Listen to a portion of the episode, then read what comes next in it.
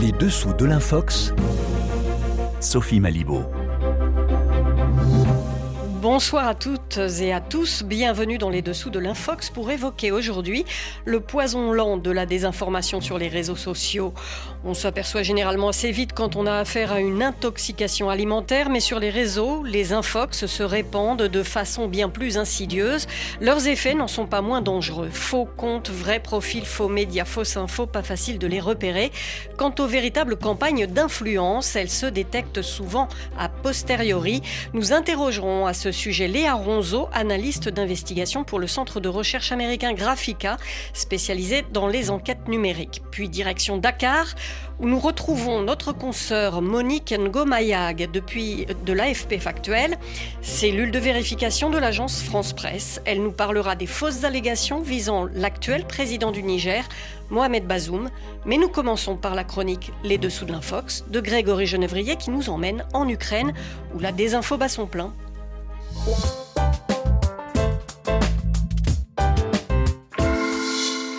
Bonsoir Grégory. Bonsoir Sophie.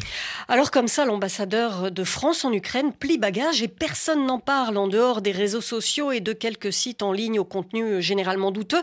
C'est faux bien entendu, mais plus c'est gros, plus ça passe. Oui, Étienne de Ponsin aurait démissionné et il aurait quitté Kiev pour sauver sa vie. C'est ce qu'affirment plusieurs articles activement partagés en ligne ces derniers jours. Avant de rentrer en France, il aurait affirmé, je cite, Nous ne savons plus ce que nous défendons ici. Même Volodymyr Zelensky n'est plus à Kiev. Pourquoi continuer de sacrifier le peuple ukrainien? Fin de citation. Les publications s'attaquent aussi à RFI et France 24 qu'elles accusent de ne pas diffuser l'information.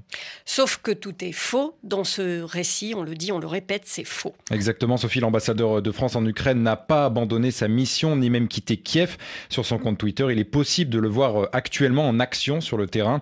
Il n'a d'ailleurs aussi jamais tenu les propos qui lui sont faussement attribués. Étienne de Ponsin a lui-même démenti cette infox, tout comme le Quai d'Orsay. Il s'agit donc là d'une fausse information grossière, raison pour laquelle RFI et France 24 n'en ont pas parlé. Et voilà qui s'explique. Alors concernant le président ukrainien, lui aussi n'a pas quitté l'Ukraine, Grégory. Non, Volodymyr Zelensky n'a pas fui son pays comme voudrait le faire croire la propagande russe, et cela depuis le début de la guerre. La preuve incontestable, c'est qu'il accueille régulièrement des responsables politiques sur le terrain ukrainien. Alors, d'où vient cette fausse information visant l'ambassadeur de France Alors, selon nos recherches et celles de nos confrères de France 24, elle apparaît pour la première fois sur un compte Facebook le 14 octobre dernier. À en croire euh, ce profil, c'est un Congolais de Brazzaville qui a partagé cette infox sur un groupe public baptisé Observatoire démocratique africain. Sa publication a ensuite été reprise mot pour mot par plusieurs sites en ligne, notamment au Bénin, au Mali, au Cameroun, au Sénégal et même en France. Elle s'est également euh, retrouvée sur les réseaux sociaux, sur Twitter VK par exemple. Et puis malgré les démentis, l'Infox a aussi fait l'objet d'un montage vidéo jeudi avec des images sorties de leur contexte accompagnées par une fameuse voix synthétique. Alors quelle est l'ampleur en fait de cette manipulation sur les réseaux? Ce que l'on sait c'est que déjà ceux qui relayent cette Infox sont visiblement des adeptes de la propagande russe et des thèses conspirationnistes. Certains partagent par exemple des montages photos du président gabonais Ali Bongo censés prouver qu'il serait mort et remplacé depuis longtemps par une marionnette de l'Occident ou encore euh, cette vidéo issue en réalité d'un jeu vidéo est présentée faussement comme des images de la guerre en Ukraine. En tout cas, sur cette infox visant l'ambassadeur français, il est difficile de savoir si c'est une initiative individuelle amplifiée par les traditionnels relais de désinformation ou bien si c'est une opération d'influence plus élaborée. En tout cas, ce n'est pas la première fois que la diplomatie française est prise à partie. Oui, l'exemple le plus récent, c'est le Burkina Faso. Les attaques informationnelles s'y sont multipliées contre l'ambassade de, de France, accusée à tort de s'impliquer dans le coup d'État, ce qui a pu encourager les violences contre l'ambassade et l'Institut français à Ouagadougou. Grégory Genevrier, merci. Alors vous le dites bien, ce nouvel épisode de guerre informationnelle, euh, qu'elle vise la diplomatie française ou toute autre cible, on ne sait pas toujours très bien ce qui est derrière, mais les analystes numériques enquêtent, cela prend du temps, mais ils parviennent parfois à mettre en lumière d'incroyables opérations d'intoxication, c'est ce que va nous expliquer la chercheuse Léa Ronzo.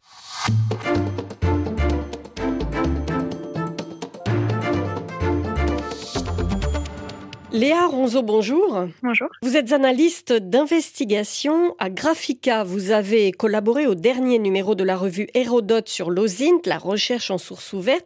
Vous avez écrit sur les méthodes d'enquête et d'analyse des campagnes d'influence sur les réseaux sociaux. En clair, vous passez votre temps à traquer et à analyser aussi euh, tout ce qu'il y a de faux ou d'inauthentique, comme on dit sur les réseaux, euh, les moyens artificiels qui sont mis en œuvre pour influencer le public et éventuellement induire en erreur. Est-ce que c'est bien résumé? Euh, Oui, exactement. Donc, je suis analyste spécialisée en investigation euh, réseaux sociaux et sources ouvertes euh, à Graphica et aussi spécialisée sur l'extrémisme en ligne et les opérations d'influence étrangère. Et donc, Graphica, c'est une compagnie américaine d'analyse des données réseaux sociaux. Ces opérations d'influence sur, sur lesquelles vous travaillez, quel est leur arsenal? Qu'est-ce qu'ils ont comme outil pour, pour tromper en fait l'internaute? Alors, on va voir d'une part les outils et d'autre part les techniques. Donc euh, au niveau des outils, ce sont des opérations qui vont utiliser beaucoup de faux comptes, de faux médias, donc des faux médias qui vont avoir leur propre site internet parfois, leurs propres réseaux sociaux, mais de plus en plus aussi on voit euh, l'usage de faux journalistes. Pour ce qui est des faux comptes, on va avoir des faux comptes qui vont remplir une première fonction, qui vont être d'administrer les pages sur les réseaux sociaux, euh, ou de les amplifier dans des groupes, par exemple sur Facebook, pour partager l'information créée par ces faux médias, d'autre part, ils vont pouvoir servir pour construire l'authenticité du média, donc en les suivant sur les réseaux sociaux, en leur donnant des likes, etc. De plus en plus, on voit que euh, ces compagnies d'influence essaient de coopter des voix légitimes, enfin des, voix de, vrais êtres humains, pour euh, gagner encore plus de crédibilité et d'amplification. Dans l'amplification, par exemple, euh, il y a de l'achat de, de likes, c'est ça? Il y a des, des une bah, amplification artificielle? On a d'une part voilà, les faux comptes, les faux médias et les faux journalistes, donc euh, quelque chose qui est artificiellement créé par les personnes derrière l'opération ou la campagne dans le but de d'apparaître sur les réseaux sociaux.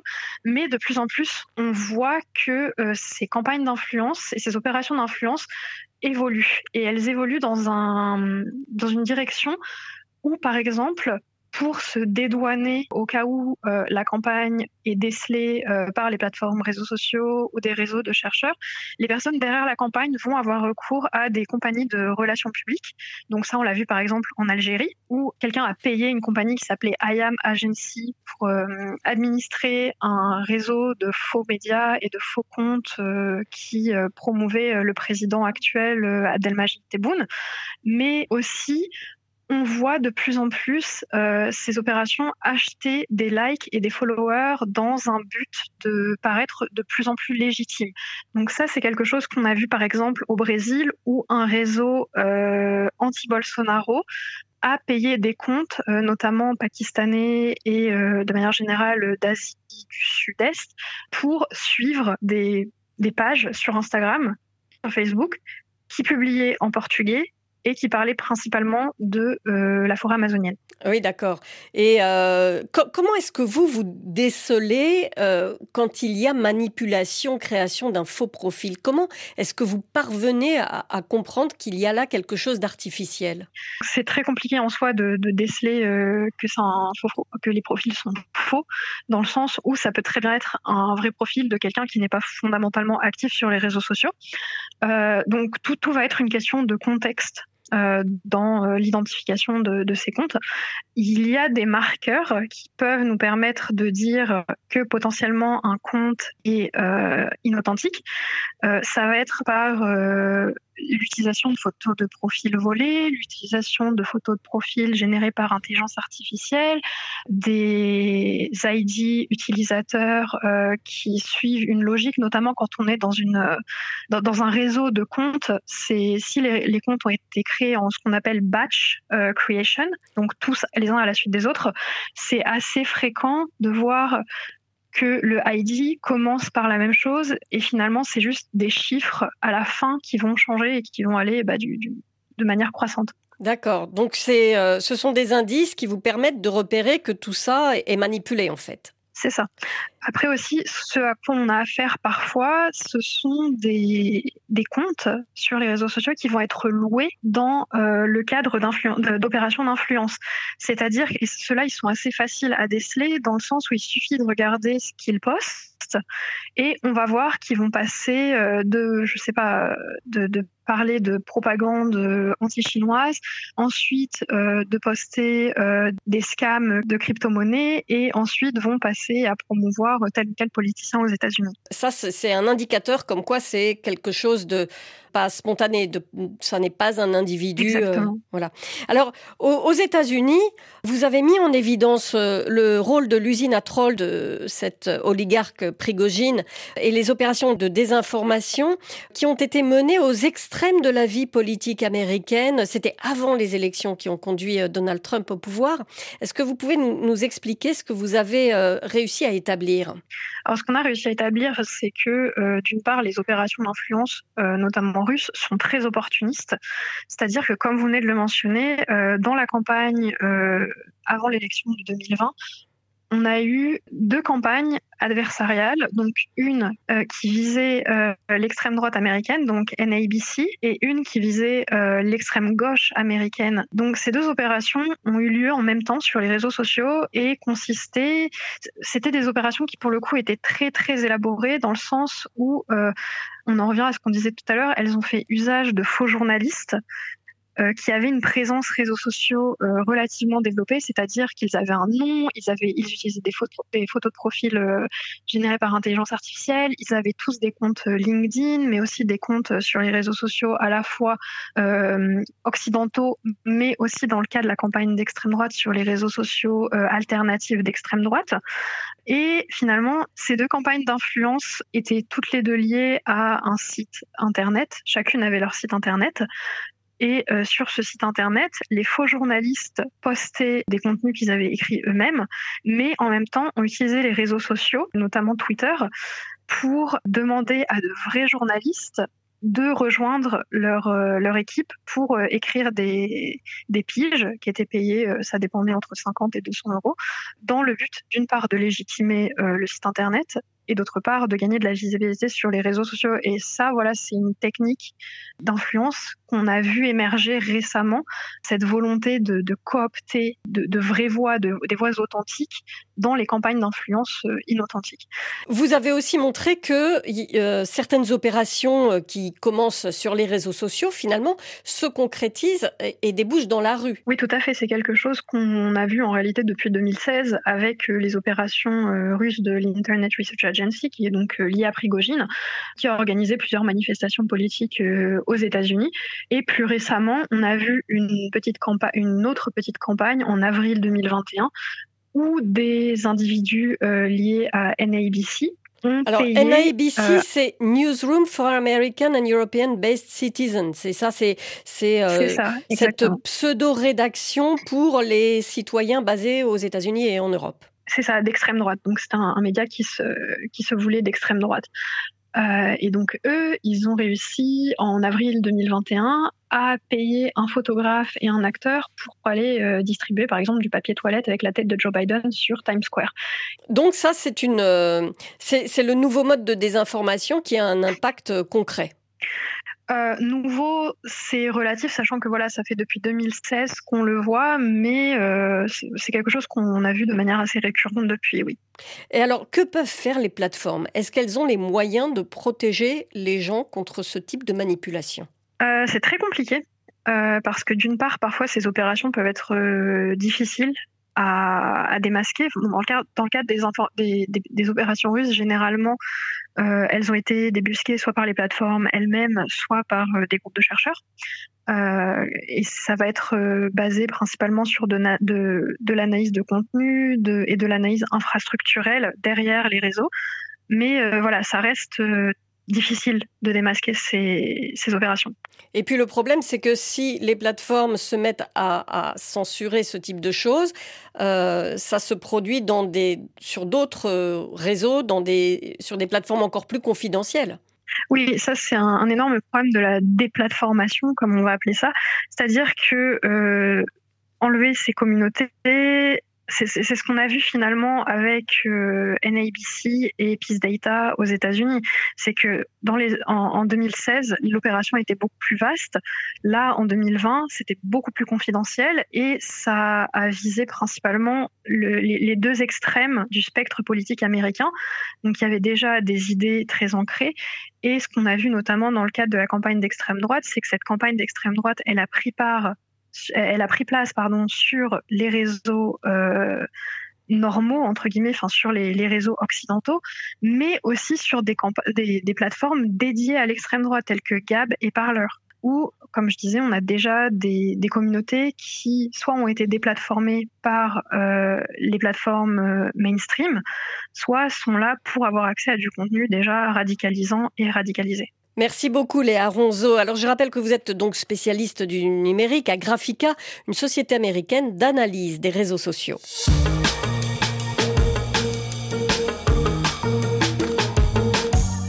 Et nous retrouvons Monique Ngomayak, journaliste à Dakar pour AFP Factuel, le service fact-checking de l'agence France Presse. Bonsoir Monique. Bonsoir Sophie, bonsoir aux auditrices et auditeurs de RFI.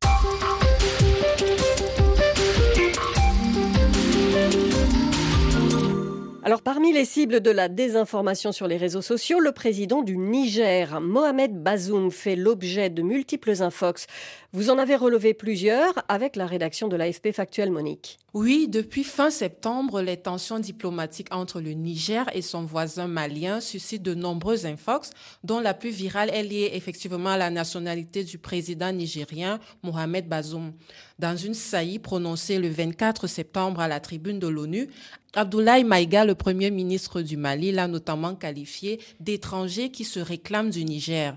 Une affirmation non fondée, mais que de nombreux internautes ont relayée pour attiser une vieille controverse. Effectivement, ça circule beaucoup. Alors, euh, qu'est-ce qui vous fait dire qu'il s'agit d'une allégation sans fondement? Elle est du moins sans fondement juridique. Dans un article d'analyse très détaillé, AFP Factuel explique que les recours juridiques des rivaux politiques de Mohamed Bazoum, mettant en doute ses origines nigériennes, ont tous été déboutés avant la présidentielle de 2020 par la plus haute juridiction du pays. La justice nigérienne a tranché définitivement la question de la citoyenneté de M. Bazoum. Alors on imagine bien, Monique, euh, que cela ne suffit pas à convaincre les sceptiques. Malheureusement, non.